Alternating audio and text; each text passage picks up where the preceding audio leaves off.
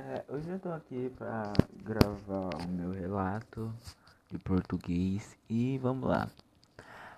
O título do meu relato é O Dia que eu Cozinhei. Era noite de algum dia que eu não lembro porque literalmente faz muito tempo, mas o pequeno e jovem Kaique encontrava-se com fome e, sem pensar duas vezes, se dirigiu à cozinha revirando os armários em busca de algo que matasse sua fome. Após uma longa jornada, Kaique encontrou um miojo, um miojo de galinha caipira. E sim, o miojo estava vencido, mas a fome falou mais alto. A boca de Kaique encheu de água ao ver aquele miojo. Mesmo dentro do saco, ele ansiava para ser comido. Kaique então, com toda, com toda sua experiência, colocou água na panela e logo em seguida despejou o miojo na queridíssima panela.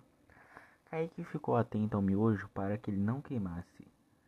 Na cabeça de Kaique havia se passado 20, 30, 40 minutos, mas o tempo se passou devagar, foram apenas 17 segundos.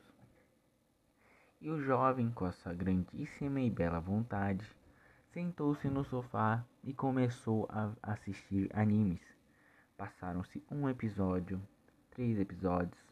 Quando chegou no sétimo episódio, ele se lembrou do miojo. Kaique, achando que tinha queimado, corre velozmente em direção à cozinha. Chegando lá, encontrou o miojo exatamente como ele tinha colocado.